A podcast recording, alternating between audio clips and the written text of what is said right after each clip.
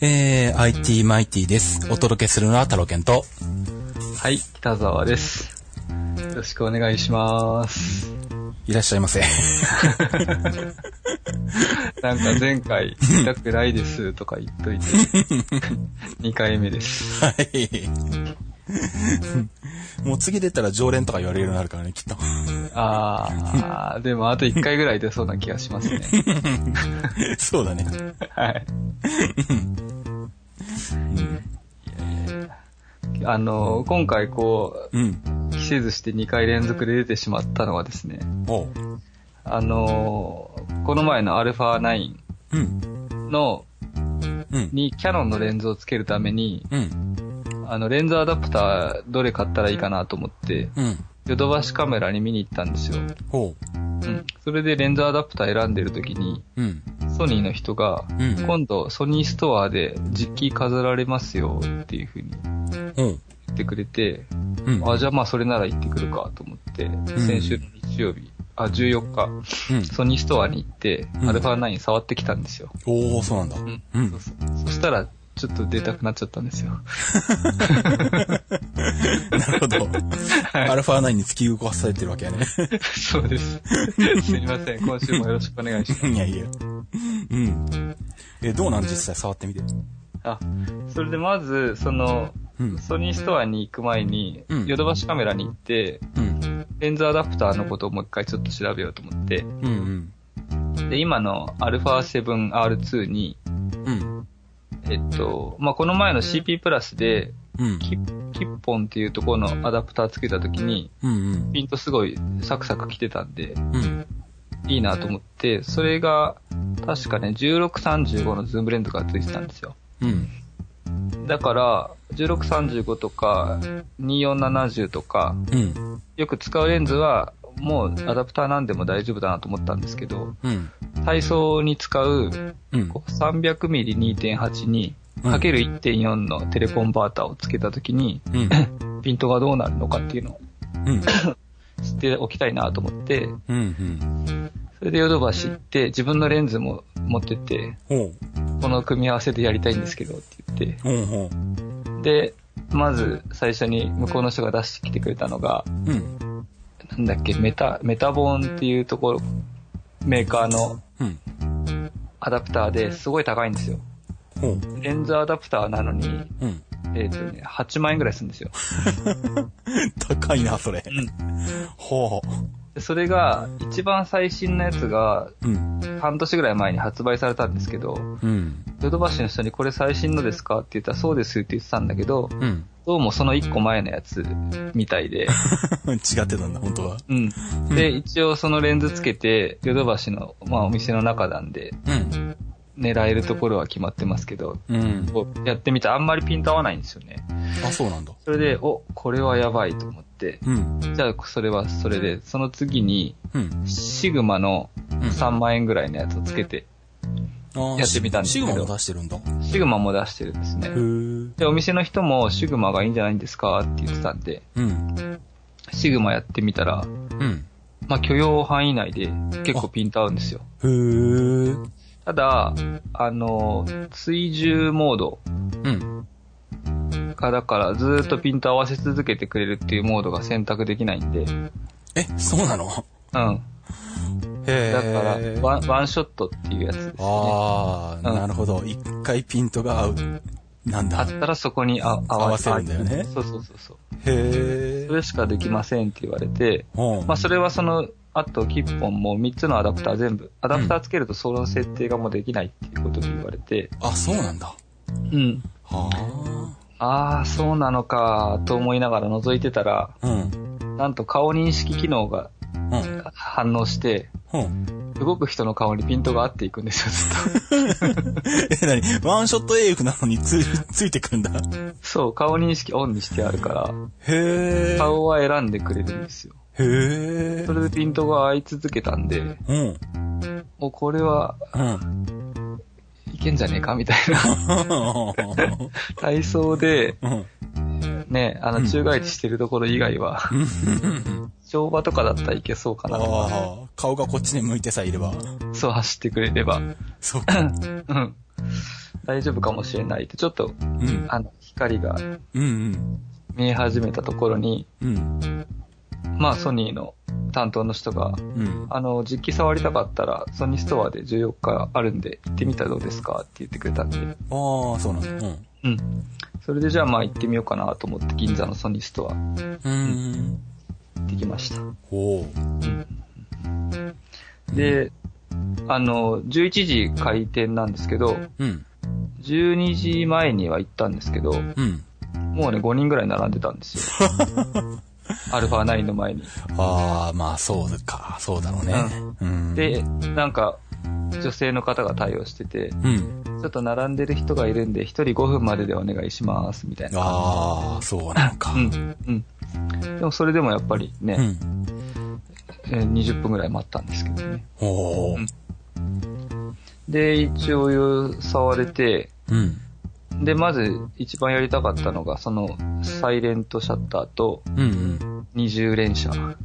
おー、そうだね。なんでうん。あの女性のその担当の人に、うん。サイレントシャッターでうん。二重連射にして、うん。ローで冷やしくの、うん。にして、うん。えっ、と、バッファーがどれぐらいで回復するか見たいんで、うん。あの、お願いしますって言ったら、うん。その女の人も設定の仕方がわかんなくて、そうか。奥 奥からなんかおじさんの男性が出てきて、ああ、技術担当ね。そうそうそう、これこうやってこうやってこうやってこれでありがとうございますって言った時点で、うん。もうあの2分半ぐらい経ってるんですよ。そこで半分使ってるじゃん、みたいな。ええーみたいな。そうか。うん。で、まあそこまでやってもらって、うんで、今度じゃあいよいよファインダー覗いてう、ん。撮ろうかなって思ったら、うん。ソニーストアってちょっとおしゃれな作りなんですよ。ああ。だから、うん、壁が全部白いんですよ。ああ、そうか。うんうんう。ん。だから、うんピントが合わないんですよ。壁のところに置いてあるカメラとか、すごい手前に置いてあるテーブルの上の花とかう、んうん。そういうのにピント合わせるしかないんだけど、ああ。ソニーもそこまで思いつかなかったっていうか気がつかなかったの。そうソニーストアだか立ってるのに。らうん。手前の花とかだったらピピって合うじゃないですか。あ、でもサイレントにしてるからピピもないんだけど、うん前の方だと合うんだけど、壁の方の遠くの方を映そうとすると、うん。真っ白いものしかないんで、そうか。ピントが合わないっていうね。そうか。さすがにカメラのテスト環境までは頭になかったか。ソニーストア設計した人も一。末模様にしてくれるとか、そうだよね。ソニー、ソニー、ソニー、ソニーってロゴ入れとくとか、そうだよね。なんかしてくれよと思ったうんんだけど。もうなんならあの壁にあの内村の看板つけておいてくれるみたいな感じがなるよね。そうそうそう。それかなんかもう道、うんあストアの端の方にカールとか走らしといてくれよ。そうだよね。あの、もうなんだ、壁に沿ってあの内村と白井がぐるぐる回り続けてるとか、そういうそうそういう環境が欲しいよね。そうなんですよ。で、せめてあの CP プラスに行くと、うんなんか天井からワシが吊るしてあってくるくる回ってんですけど、そうなんだ。ソニーはいつもう。ん。そうそう、そういうのがないとう、んうん。全然ピントわかんないなと思いながら、ああ。まあそれはそれでまあ今はしょうがないと思って、うんうん。もうずーっとシャッター押しっぱなしっていうのをうん。ずっとやって、うん。で、やっぱり200何枚かな。だから20秒、あ、10何秒か。うん。すると、うん。その画面の端の方で今シャッター切れてますよっていうのが点滅するんですけど、うん。それが10何秒してるとピッピッピッピッってちょっとあ遅くなってくるんであ。すよ。感覚が空いてくんだ。うん。で、手を離してうん。赤いランプが消えたらバッファー回復なんですけど、うん。やっぱり全然回復しないんですよね。ああ、そうなのか。結構遅かったですね。ああ。で、遅かったんで、うん。ソニーの女の人に、うんこれソニーのカードで300メガの速いやつ入ってますよねって言ったら、うん。ちょっと聞いてきますってまたおじさんが 来て、また出てくるんだ。おじさんが。あ、これうん300の速いやつ、最新の入ってますって。おう。あ、そうですか。またバーッとして。うん。でもやっぱりバッファー遅くて。ただまあ200枚が全部回復するまでね、回復しなくても取れるは取れるんで、うんうん。まあ、そこはそんなに気にすることもないのかなとは思ったんだけど、うん。やっぱりちょっと、ファスト2.0とかね、もうちょっと速いカード入れてほしかったなっていうのは。ああ、なるほどね。うんうん。そうか。ましたね。そうそう。それで、うん。そうこうしてるうちにもう5分経っちゃって、終わりですよ。それぐらいしか実機でテストできなくて、もうあの、大半がおじさんが閉めてたみたいな。そうなんですよ。おじさんよ呼んでくるんだったら横側にいてくれよと思ったんでそうだよね。呼んでくる時間だけでだいぶかかるからね。まあそうなんですけど、まあそれで5分で終わって、うんじゃあ女性の方に、あ、じゃあもう一回並ぶんでいいですって言って、うんその場離れたんですけど、うん。やっぱり他のところで、あの、アルファ7、R2 のところで、うんずーっともう一回設定のところ、メニュー画面とかいろいろ見直して、うん。で、そのおじさんがブラブラしてたんで捕まえて、うん。うん。もう質問しまくりですよ。ここぞとばかりに。それでうん、あの、欄け、欄の差し口がついてるんですけど、アルファ9は。あ、そうなの？優先欄ついてんの、優先欄がついてるんですへよ。ー。で、それちょっとミヤッチに、うん。優先欄ついてるんだよねって言ったら、うん。欄には2種類あるんでどっちですかって言われて、うん。あれ？と思って分かんなかったんで、ヨドバシに聞きに行った時も、ヨドバシの人分かんないって言ってたんで、うん。ここぞとばかりにそのおじさんに聞いたんですけど、うん。欄の100メガの、え、100ベースなの？そうなんですよ。今時100ベースなんかつけんじゃねえよ。ですよね。おお、マジかよ、ソニー。それって、それうんと、あと USB も2.0なんですよ。へえ。ねえ、そうなのか？だから、もし、USB2.0 で、うんパソコンにつないで、二重連射したら、うん。何秒で転送するんだよっていうか、何分なんだよっていうか、何十分なんだよみたいなそうだね。ことで、そうだね。ちょっとそれ僕もカチンときて、うん。あれ、ランがその100うん。のやつって、ソニーさんってうん、テザー撮影とかどう考えてるんですかって言ったら、うん。あの、ソニーでは公式としてテザー撮影するソフトも作ってないし、うん。それは想定してませんって言われて、マジかよ。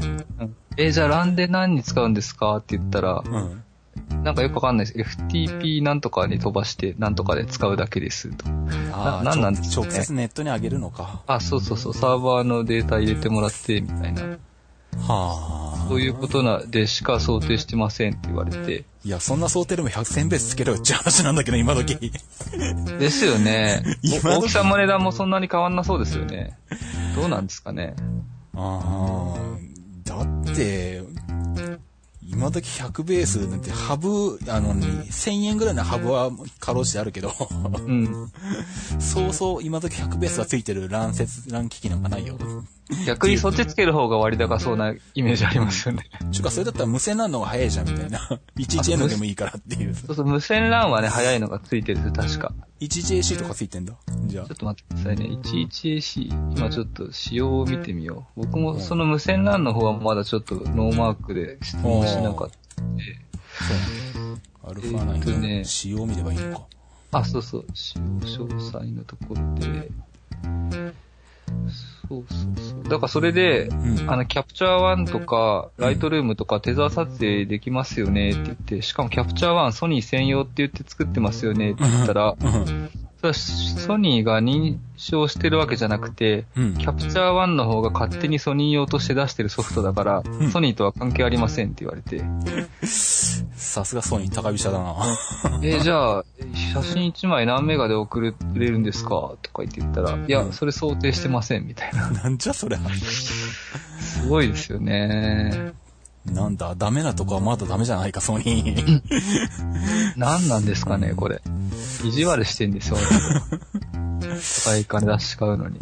そういうところが、その50万円高いですか安いですかって聞かれた時に、うん。あはてなってつきますよね、これは、ね。あ、それはちょっと50万出せないな。100ベースに50万は出せないな、それは。ですよね。それは10年前の値段だな。USB3.1 つけ、タイプ C つけてほしいですよね。そうだよね。2.0ですよ。2.0かよ。タイえっとね、3.0も、うん。すあの、キャノンとかについててすごい問題あるのが、うん。差し口が横に平べったいじゃないですか。ああ、ミニのやつなんだ。マイクロのそうやつなんだ。そうそう。そうそれでコードが硬いから、もう差し口がすぐいかれちゃうんですよ。ああ、なるほどね。うん。それですごい問題になってて、うん。あの差し口も良くないなと思ってたんで、あーまあねさタイプ C になってくれればね、うんある程度解決するじゃないですか。ああ、まあ、そうだね。うん、だから、そうか。だかだから、そうか。うーん。欄の仕様がちょっとどこにか、今見てます？ん？今、無線 LAN は見たら 11N だね。それって早いんですか？遅いんですか？一応理論上300メガバイ、バイ300メガ BPS だから、いうそうその100ベースの3倍は 一応待機あることになってるけど。でも、ローデータとか送れないですよね。どうなんだろう。うん、まあだから、なんだ？速度的にはハードディスクぐらいのもんだよね。ああ、そう。あまあ実行速度として150も出ないんじゃないの？うん。うん。難しいな。あと、その、キャプチャー1とかのテザー撮影の時に、多分有線で繋げば大丈夫なんだけど、うん。Wi-Fi でテザー撮影ってできないんじゃないかなと思ああ、そうか。って、ソフト側の方が。そうか。そできないですよね。ねって聞いたら、うんキャプチャー1のことはわかりませんって言われたんで。そんななんだ。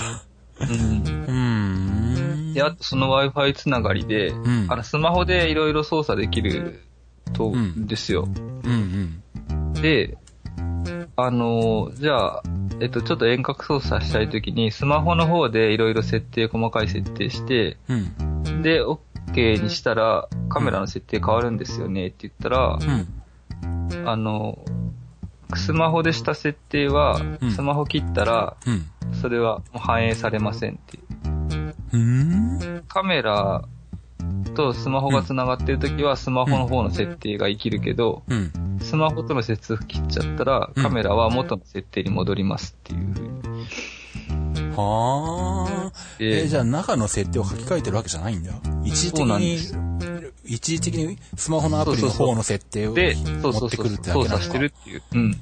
うーん。だからそれだと、うん。遠隔操作してる時に Wi-Fi が切れたりしたら、もうう、ん。もうダメなのか。ああ、そうだね。あと、その、僕がそれなんで聞いたかっていうと、うん。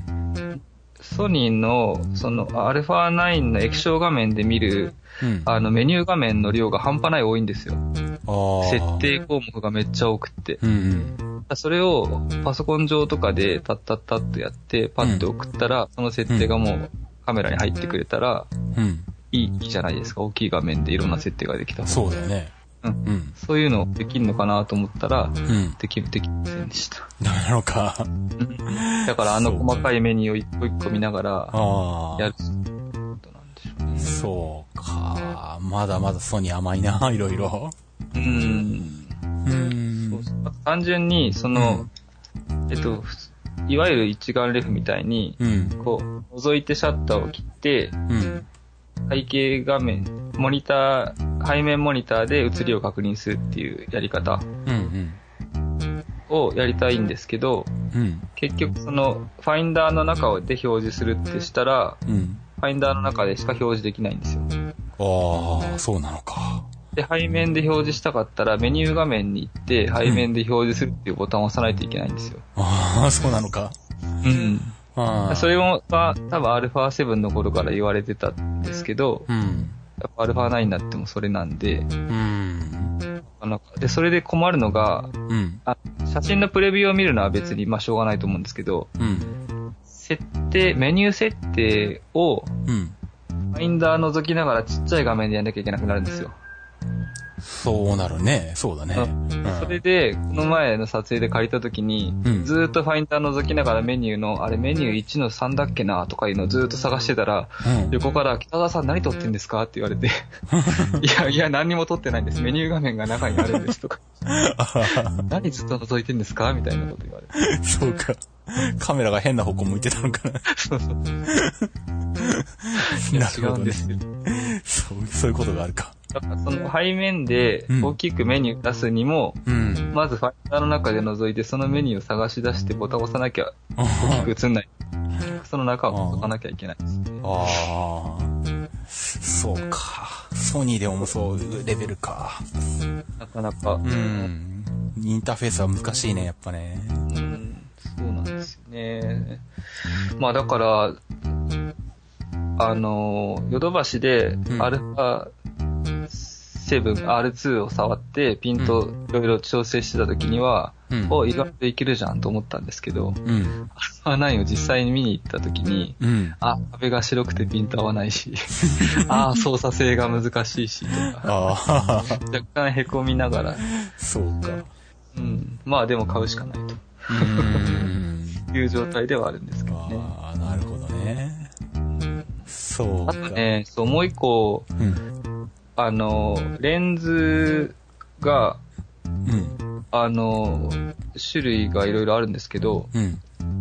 えっと、今最新で出てる70-200の2.8っていうやつがあるんですけど、うん。まあスポーツでもよく使いそうなやつうん。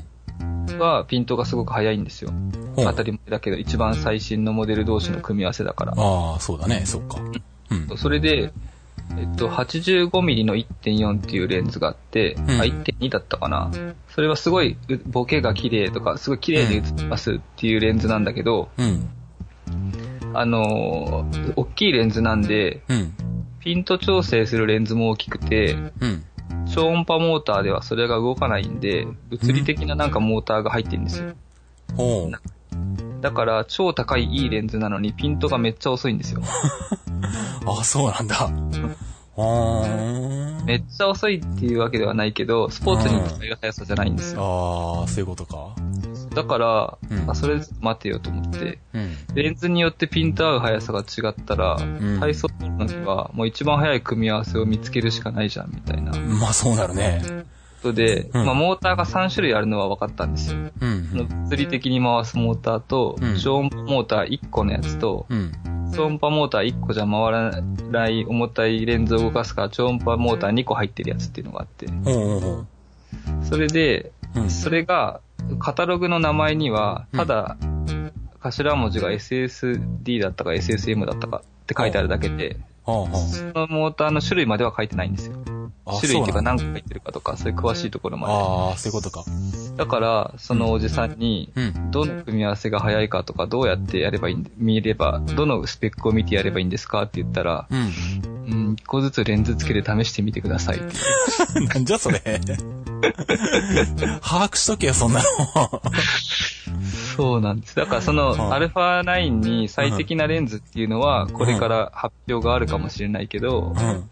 そのピントの速度が速いとか、モーター何使ってますっていうところのスペックまでうん。公開する予定はありませんっていう。ええそういうことか。だから一番高いレンズで一番綺麗に映るレンズだからって言って、うん。ピント、ピントは早く合うわけじゃないっていう。ああ。そういう罠があるんだね。それもやっぱり今回、うん。ちょっといろいろ触ったりしながら、うん。騙されてはいけないと。ああ、そうなのか。うん。うーん。そんなこと。はい。うーん。情報はちゃんと出してほしいよな、そこは。そうですよね。うん。やらしいね、そういうところはね。な、なん、うーん、まあでも普通の人はそこまで聞かん。でもプロだったらそこまで調べる人絶対いますよね。僕でもそうだそりから。ゃそうでしょ、スポーツ撮影とかやってれば。ねうん。えとにかく一番早いピントが欲しいっていうのはね。うん。そうだよね。まあ、うん、そうか。まあでもまあ、そうか、被写体との距離とか、うん相手の動き方とかにもよるから、うんまあ多分、その条件によってどっちがいいとかっても変わってくるのかもしれないけど、うん。まあでも、この条件だったらこれが早いですぐらいは言ってほしいよね、技術者だったら。そうですね。あだからそういうのをもうちょっと詳しく聞くために、プロ会員になるのはどうなんですかって言ったら、うんああの全然募集してますんで、まあうん規定のがいろいろあるんですけど、うん。まあ、あの、例えば一般的なメジャーな仕事を1年間にしたものをうん提出してくださいとか、あうんあの、キャノン、あ、ソニーのボディ2個以上とか、レンズ3本以上持ってきてください。か、ああ。あるんだけど、まあ一応それで入会すれば、いろいろそういう詳しいことまでうん。わかる専門スタッフがいるかもしれないっていう。でもかもしれないんだあかもしれないっていうか、まあ、うん。いいるみたいなこと言ってたんですけあどー、僕が聞いたことに対する受け答え、その人の受け答え見てると、うん。そこまで詳しい人いないんじゃないかなっていう感じ。うんその人が一番詳しそうな感じだったあのあ、そういうことか。で、うん。うーん。え、それは、え、来た、他のメーカーと比べてどうなの？その辺の。そう、だから、それで、うんそのソニーストアで、ピントがちょっとうん、合い方が難しいなと思ったから、うん。ちょっともやもやしながらうん、銀座の外に出て、うん。あ、そうだ、じゃあ一回 1DX 触っとこうと思って、うん。キャノンのショールームに行ったんですよ。ほうほう。そしたらキャノンのショールームお休みでした。そうなの 日曜休みかよ、みたいそれはダメだな。そもそも、営業時間の時点でアウトだね、そこはね。な。アウトですよね。これいけないじゃん、みんな。銀座で日曜日休みか。これねえじゃん、みんな、みたいなね。ねえ。だから、その 1DX Mark II がピントどくらい速いかっていうのを、あちょっと確認できないまま、あ。その時はクソと思いながら。そうか。うん。うーん。どうなんだろう。まあでもキャノン、でもな、難しい。キャノンも、まあ僕はプロ会員になってないんであれですけど、うん。前に 1DS Mark III っていうのを買って持つ時に、うん。まあ一般の人と同じ修理のところに持って行って、うん。ほんとピントがちょっと甘いんですけど見てくださいって言って、ん持ってって、うんいや、これ大丈夫でした、調整しておきましたからって言われて、まだ甘いんですよ。で、一週間後にまだ甘いんですけど見てくださいって言って、うん。いや、ほぼずれてないっすみたいな感じで言われて。で、結局あんまりピントがうまく自分の中で消化できないうちに、うん。5D Mark III が出ちゃったんで、うん。もういいや、買い替えちゃえと思って買い替えたんですけど、うん。そしたらまあピントやっぱり合うんですごく。それで、その後、うん。ちょっとその一件でキャノンの修理センターが信用ならないとかちょっと思っちゃって、うん。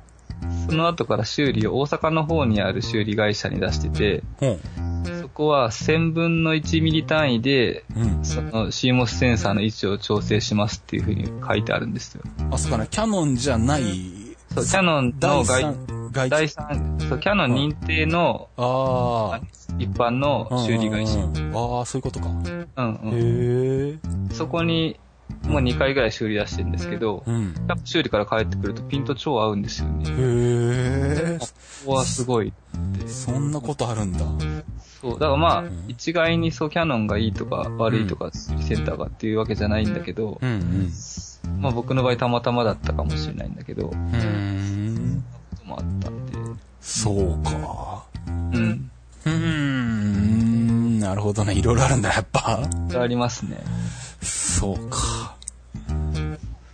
だからソニーはね、これからそういううん。修で修理のこともちょっとわかんなかったんで、そのジョグダイヤルがついてるんですよ。ジョグス、ジョイジョイスティックっていうのが。ソニー得意のね。それで、アルファ99マーク2っていうやつかな。うん今日出たやつ。うん。それのジョグスティックがうん。壊れやすそうだっていうのをなんとなくネットで見たんですよ。ああ、なるほどね。うん。だからこれもちょっと、アルファ9の方も危ないんじゃないかと思って、あ修理とかどうなんですかって言って、あ。うん。アルファ、まあ、まだ出てないカメラなんで修理代金も決まってないと思うんで、うん。アルファ 7R2 で、この後ろのダイヤルとかが壊れたりしたら、うん。どうなんですかって言ったら、うん。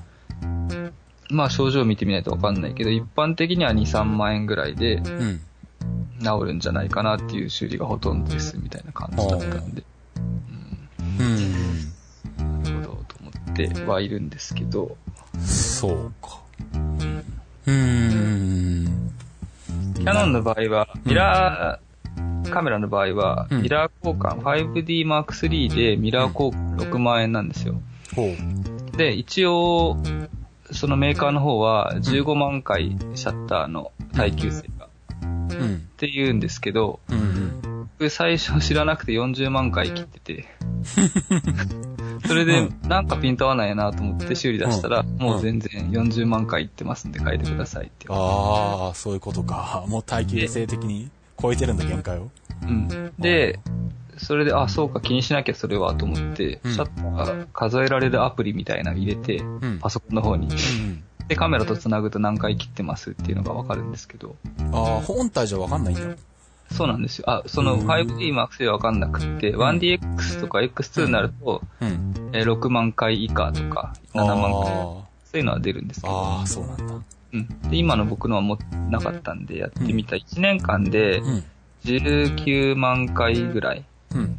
してるんですよね。おお。だから1年間でシャッター交換しなきゃいけないっていう。6万円。ああ、そうなるのか。あ なるほど。とあ。それと逆に、今度 α9 の方はう、ん。連写するときは電子シャッターでシャッター、うん。メカニカルシャッターを使わないんで、ああ。うんまあどうかわかんないんですけど、ネット上では、うん。そのシャッターが壊れるっていうことはあんまり少ないんじゃないかっていうか、まあ、そうだよね。駆動部分がなくなるわけだからね。うん。うんっていうふうには言われてるんで、そうか。辺ももう少しちょっと考え方が変わってくるのかなと。ああ。まあ、そうだよね。やっぱ駆動部分は当然劣化するからね。しかもそこの修理が高いっていううん。多分 1DX だったらもっと高いんじゃないかな。ああ。うん。まあ、まあでも、しょうがないな。そこが肝というか、そうですね。もうすべての。すべてだし、そこかはない。そこが早いかどうかでカメラの価値が変わってくるんだから、まあ、部品代も高いだろうしね。そういう。でもその、なんか α9 とかでそんなにすごい連写してたら、絶えず中の CPU が熱くなるわけじゃないですか。うんうん。そしたらやっぱり劣化が早いとかそういうのあるんですかね。どうですか、うん、いや、だから本体の放熱とかどうなのみたいなのは、あるか？とか思ったりするんだけど、うん。どうなんだろうね？でも Mac とか、うんそのものすごいエンコードをバンバンやってても4年ぐらい一応壊れないじゃないですか。まあパソコンだって中にファンがあってファンで空冷してるもん、ちゃんと。それがやっぱなかったらちょっと熱でおかしくなった、あ、熱、あるのか。あ、でも iPhone たまに熱暴走しますよね。そうそうそうそう。ああいう、あその iPhone のあれと同じで。だから、α9 を炎天下でずっとシャッター、ずっと切り続けてた場合に、うん。どれぐらいの温度までいけるのかとか、そういうのは使ってみないとわかんないよね。なるほど。うん。だから遅く、遅くなる、遅くなっても動き続けるのか、止まるのかとか、フリーズするかもしれないし、ひょっとしたら。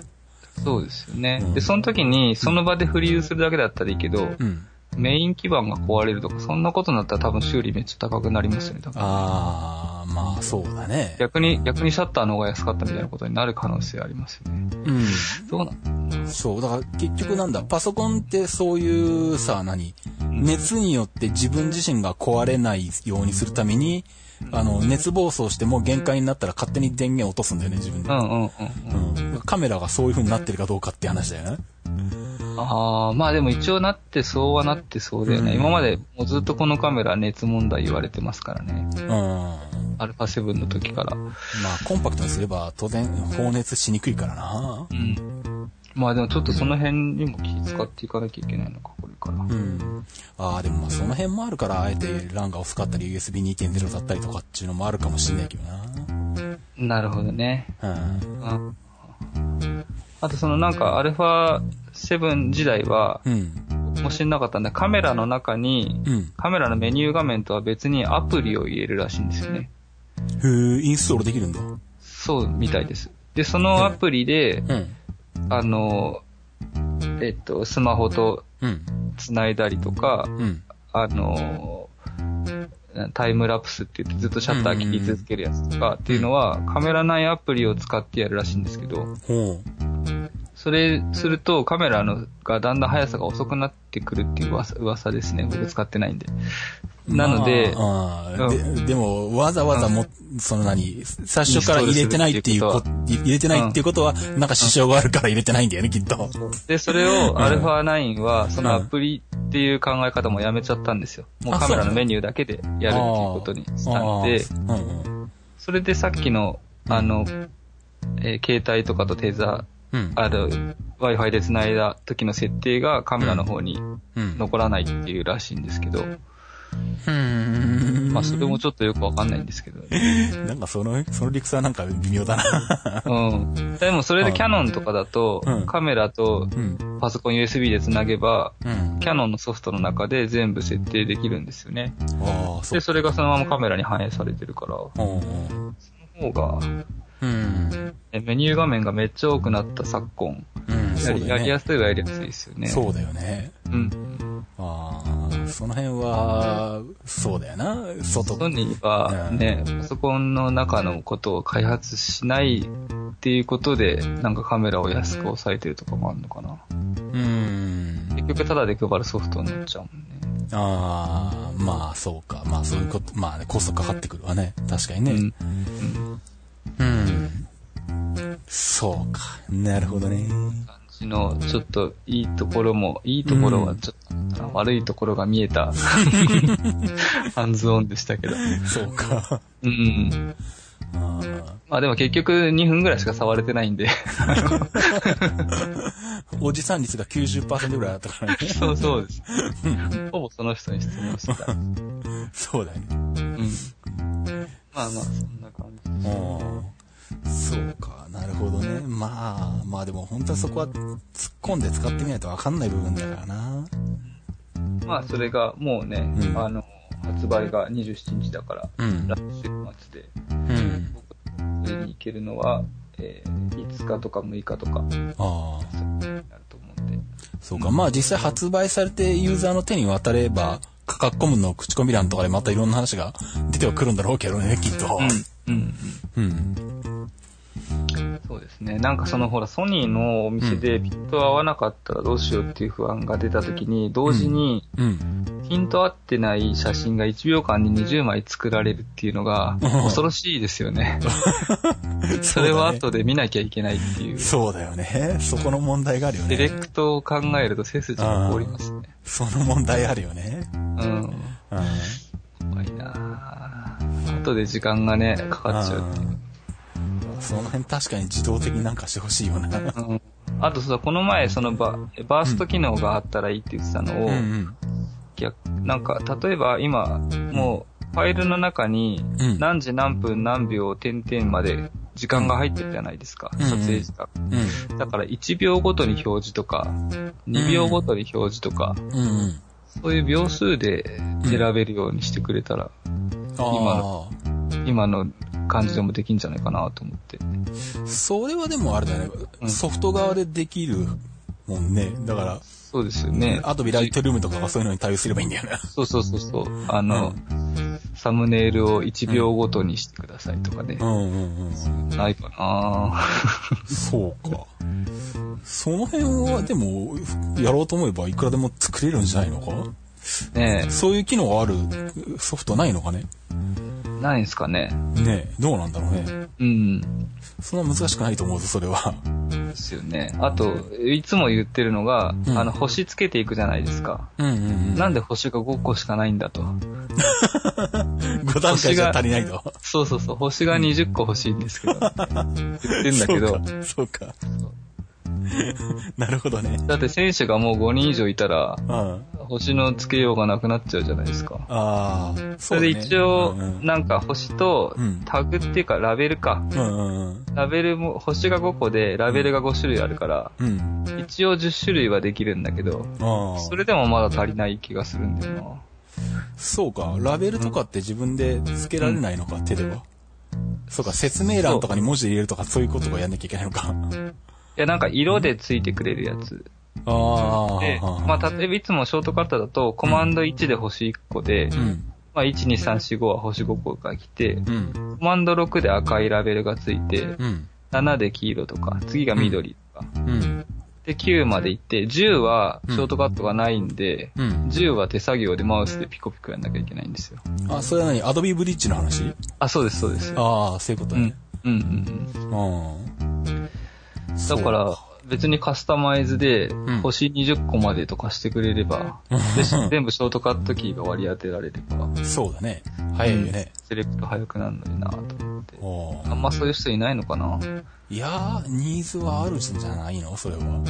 ねもうなんかだいぶ前からどこかに、どこかに呼びかけてるんですけど、全然対応ないですね。え、他のソフトはそういうのないの？かライトルームはどうなんだ？トルームも多分5個ですね。星5個。あ、星は、レーティングはそうだね。5個だね。ラベルは、これはどうなってるんだ？はあ。要は Mac のファインダーみたいなことができたらいいんだよな。自分でラベルのカラーを作って増やして名前つけてみたいな。あそうそうそうえ、それだとラベル何個でも増やせるんですか？あ、数はどうなんだろうそこまで考えたことないな、でも。ねえ。そうなんです。あ、でも多分できるな。できそうな気がするけどな。2、3、4、5、6、7、8。もう、カレンダーアプリの中で8色使ってるから、8、9、10、11色、12色使ってるから、うん。できるんだろうな。うん。多分できるんじゃないのかどうなんだ？わかんないけど。色、色変える？あ、でも色は選択肢の中から選ぶだけなのか。増やせはいしないのか。うん。そうか。これもう、あれだよね。もうあの、ね FFFF から00000まで使えるようにしてほしいよね。そうそうそうそうそう。うん。全色使え、使える、使わせろって気がするよね。うん。それは言言ってもいいですよね。ねえ、そこは、そこはマックオース頑張れよって思うよね、そこは。そこはお前頑張れるだろうって感じがするよね。うんそうだね。そういうニーズはあるよな、絶対に。俺はそんなに今ラベル使ってないけど、でも、確かに、そうだね。アイカルの中では、カレンダーの中では足りなくなるもんね、確かに。うん。うん。あとまあ、ライブとか撮ってて、その一つのライブで10曲以上あった時に、うんうん。あの、まあ別のフォルダーに分ければいいんだけど、うんなるべく1個の中に全部入れちゃいたいってなると、はあはあはあ。そうそう、もっと足んなくなっちゃうんですよ。そうだよね。うん。確かにね。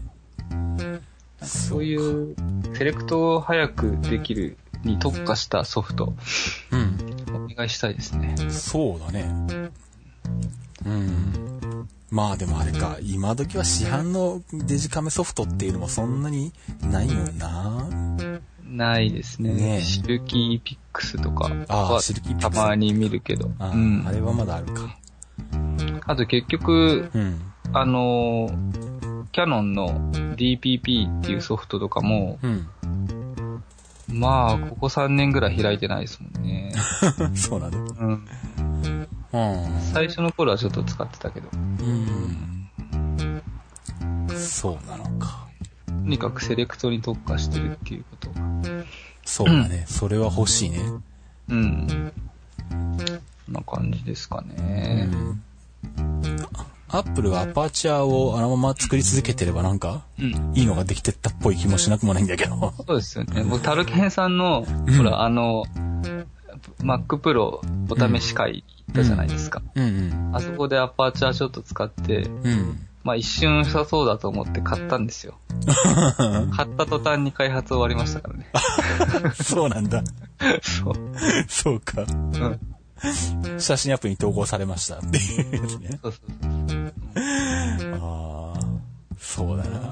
あれは、あれは写真アプリに投稿しちゃダメだろうとは思うけどね。うん、まあでもちょっと、うん。色とかのね、アルゴリズムがだいぶ古かったんで、うん。もう一新してくれないと使えないよなとは思ってたんですけど。まあ、そうだね。うん。使うんだ、作るんだったら一から作り直したよね。あれは。うん、うん、うん。写真アプリでセレクトするのか、できるのかなでも意外と、うん。あ、でもやっぱりモヤモヤするな、早く動かすと。もやもやする？うん。あの、矢印をうん。5回連打した。あ、でも大丈夫か。あ、でも iPhone の写真しか入ってないからデータが軽いっていうのがあるんだよな。あローデータだとどうなんだろう。うんあ、でも一回うん読み込んじゃえば読、み込んでサムネイル作っちゃえば、早いよ早いか。シュルシュルいくよ。うん一。回これでやってみようかな。どうなんだろうまあでもセレクトはそんなにな。だって、そもそも、何レーティングとかないよね、これ。お気に、まあお気に入りしかないもんね。な。フラッグ立てる。うん。しかないフラッグ。の色がいやー、色ないよ、多分。ハートマークつくだけだよね、じゃあこれ。おあ、そっか。もうフラッグでもないのか。お気に入りに追加するだけだよ。じゃあ、ダメだね。うん。そこは厳しいな、さすがに。うん。あとはまあ、ちょっとカメラ買った後、キャプチャー1もう一回うん。使ってみて、セレクトの機能どうかってことですね。そうだね。そうか。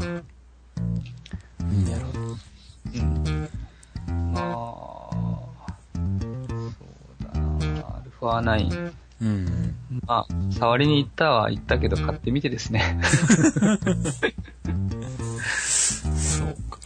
まあ、ちなみになんだろう、あのーまあ、俺もビデオカメラとりあえず古いから買い替えようとはしてるんだけど、そうだそうだうんうんうんそう。あのー最初はまあ、あの、フル HD で、あのーちょっと画質のいいやつにしとこうかなと思ったんだけど、でもさすがにでもやっぱり、なんだろう、これから残すんだったらやっぱ、あの、4K とかにした方がいいんじゃないかとか、うん。思い始めて、うんうん。で、そう、で、さらにまたなんだ、で、まあ、一番いいのは一眼レフでいいレンズをとっつけて撮れば、当然背景がボケたいいのが撮れるだろうけど、うん。でも体操をずっとこうなんだ、体操に特化して使う場合はやっぱビデオカメラがいいのかどうなんだとか思いながら、難しいですそうね。、また考え始めてるんだけど今。まあ、体操に特化した時に、その 4K か HD かっていう問題は、うん。あの 4K がうん。30p なんですよね。ああ、そうだね。どれも。うん。だから、僕も一応ソニーでいうところの、うん。えっと、AX100 っていうのを持ってるんですよ。はいはいはいはい。で、これまあ、絵はすごい綺麗だなって僕は思ってるんですけど、うん。えーっと、体操以外で使うときは、やっぱり 4K で撮って、後でちょっとトリミングしたいなとか、うんうん。あの、あるんですけど、うん。体操の時これ使う場合はやっぱり HD で 60p で撮って、ああ、そうなんだ。うん。それで、やっぱ後で、今は、うん。スローでも使ったりするじゃないですか。ああ、そうだよね。うん。その時に 30p だと結構辛いんじゃないかなと思って、ああ、そうか。うん。って考えちゃうと、うん。4K で残すと、うん。どっちを撮るかですよね。そういうことか。うん。難しいんだような。ん。4K60p いければね、もうそれ、うんそれでいいんだけど、そういうビデオカメラは今のところ、まだアクション、アクアクションカムしかないんじゃないかな。ああ、そうだよね。そ活こまではまだ動素子がちっちゃくないとね、うんできないんで。そこまで来てないもんな、全体的に。うん 4K が。うん。なるほどね。その、AX100 を、うん。で 4K と 2K 撮った時に、うん。僕の環境が、うん。あの、映像のモニターが HD だし、うん。iMac も HD だし、うん。4K で見れるモニターがないんですよ。ああ、そこの問題もあるわね。そう、だから、うん。4K で撮ったのと HD で撮ったのは、うん。僕が編集してる分には、ほぼ変わりないっていう。まあ、そうだよね。どっちが綺麗っていうよりも、うん。うん変わりがないっていう。ああ、まあ、そうなるわね。うん。うん。そうそう。いや、そう、だから、それを考えると、そもそもうちも 4K のモニターがないから、うん。じゃあ、どうしようって話になって、モニターを、もう何今、机の上に乗ってる Mac Pro とかに繋いでるのは23インチなんだけど、うん。でも 4K だとさすがに一般的なのは30インチぐらいじゃん？うん。うんまあ、28とか。うん。でも、ここにそれを乗っけるのはでかいなっていう、机が狭いもんだから。うん。そうしたらじゃあ、あの、横にあるアクオスの40インチを、こいつを、もうどけて、ここに40インチの 4K をだ、持ってきた方がいいのかとか、うん。う ん思ったりもするんだけど、うん、ちょっとね、あの、話が、ちょっとごめんなさいなんですけど、うんうんソニーストアに行った時に、うんうん、カメラの階の上の階でテレビが展示してあったんですけど、うんうん。O- OLED って書いてあったんですけど、ガラス1枚みたいな、ガラスから音が出るみたいなやつ。ああ、後ろからなんかガラス振動させて、画面振動させて音出してみたいなやつ。うんうんあのモニター超綺麗だったんですよ。あ、本当？めちゃくちゃ綺麗で、ほあすげえなと思っちゃったんで。そういうのがあったら、うん。確実 4K ですね。だ だから、いいモニターがあれば、うん。4K 綺麗だっていうのはやっぱり実感できるっていうのはそこで分かりましたね。ああ、まあそうだよね。うん。だから、40インチで、もしその、今言ったテレビ置き換えとかだったらう、ん。実感できる可能性大ですね。うん。うん。そうなんだよね。いや、iPhone がそもそもさ、うん。もう 4K。4K で撮れちゃうじゃん、これ。うん。うん。で、この間からあの、なんだ、あの、撮りためてた鉄道の動画を YouTube にアップしてたんだけど、はい。うん、あの、最初はなんだっけ？なんか、写真アプリの中に入ったやつを、なんか適当にドラッグアンドロップとかで書き出したら、うん。えっ、と、M4V とかになって、拡張子。そいつを YouTube に上げたら、うん。4K じゃないんだけど、1440p かなんかなったのかな？えー。で、かなり高画質で上がったんだけど、うん。うん、で、もう一、で、なんだ、2個目の動画を上げたら、なドット MOV で書き出されて、で、ドット MOV だとなぜか YouTube は 360p に落としやがって、なんだこいつとかも言いながら。どうやったらこいつを、あの、高画質でアップできるのか、なんか昨日のそれはねやってたんだけどね、いろいうろ。ん。あの、簡単なやり方ありますよ、それ。うん。あ、そうなの？あの、僕も、うん。あの、YouTube アップして画像が荒れちゃう問題に。一回ぶち当たったんですけど、えっと、解決策は、うん。もうファイナルカットに入れて、うん。ファイナルカットから直接 YouTube に書き出すってあるんですよ。ああ、それね、試したんだけどね、うん。なんかわかんないんだけど、YouTube、そうすると YouTube の中、あ YouTube じゃないや、えっ、と、ファイナルカットの設定の中で、うん。自分のあの、Gmail とかのアカウント入れるじゃんね。あ、はいはい。あれがなんか認証されなくて、うん。できなかったんだ、ファイナルカットから直接アップが。え、それでもなんか、できますよ。うん機能的にはできるはずと思ってやろうとしたんだけど。で僕もいつもそれでやって、Vimeo の今の体操のやつもそのやり方でやってるんですよ。あ、そうなんだ。うん。そうしないと、エンコードで、うんなんか荒れた画像になったりとか、すごい大きさが変だったりとかっていう問題僕もあったんで、うんそうそうそう。そうできないうんなんで？うん。いや、うん。で、結局なんかいろいろ調べてみたら、うん。なんか .mov だと、えっと、うん YouTube 推奨じゃないらしくて、ああ、はいはい。うん。で、いろいろ試したんだけど、えっと、うん一番いいのは .mp4 で上げるのが一番いいんだって。えー、で、あとは、えっと、なんだ。で、最終的にやったのは、うん。うんと、まあ、.mv、.mv とかって、あの、Windows でいう .avi とか WMV とかと一緒で、うん。あれ、コンテナって言ってて、あの、うん。中でいろいろ。そう、中でエンコードは、い、ううん要は、そう、入れ物なだけなもんで、中のエンコードはいろいろ種類があるもんで、うんうん。うん、あの、.mv だからって中のエンコードは決まんないんだよね。H264 なのか、プロレスなのか、そうそうそう。そうそうそうそう。うん。うんで、あの、ね、試しにと思って、あの、そのドドット MOV の拡張子を自分で M4V に書き換えて、うん。それでアップしたら高画質でアップできた。ええー、それだけ？そんなんでいいのかって思ったんだけど、え それでできた。ー。え、それで、えっと、4K でいってんですか？あ、4K じゃなくて 1440p までしかなってないんだけど、それでも。なんだその半端な数字は。わかんない。わかんないけど、なんか、えードット M4V だとそこの、その解像度になるみたい。うん。4で 4K は果たしてどうなのかっていうのはちょっとまだわかんないんだけど、うん。なんかその辺で変わるみたいよ。えー。一回あのなんか、なんかで変換したらどうなんだとか思ってやってみたりとか、あの、うんあアドビメディアエンコーダーとかで一回変換してととかあいろいろやってみたんだけど、うん。なんかうまくいかなくて、えー。FLV だったらどうなのかと思って、FLV 変換とか、いろいろ やってたんだよ、昨日それを。なるほどさ最終的に .m4v だととりあえず 1440p でで上がるっていうのは。MPEG、MPEG4 だと、うん。MPEG4 には HD も 4K もあるんですよね。どうなだうんん、まあ結局、内部としては H264 なんだけど、うん。うん。うん、うん、そういうことか。うん。そう。まあなんか動画も、とはいえ、なんか微妙にいろんな違いが多分内部的にあるからなんかソレンソンとかよくわかんないのが いっぱいあるんで、うん。しかも音声の方もあのなんか方式がいっぱいあるかうん。ら、うん。よくわかんないんだけど、うんそう、その辺ね、ちょっと、まあでもそんなこともやってたらやっぱ高画質の方がいいよなと思って、うん。そう。あ、そう、それで、その、今の話で言うと、うん、その僕が、その AX100 で、うん。え 4K でも HD でも、うんまあ環境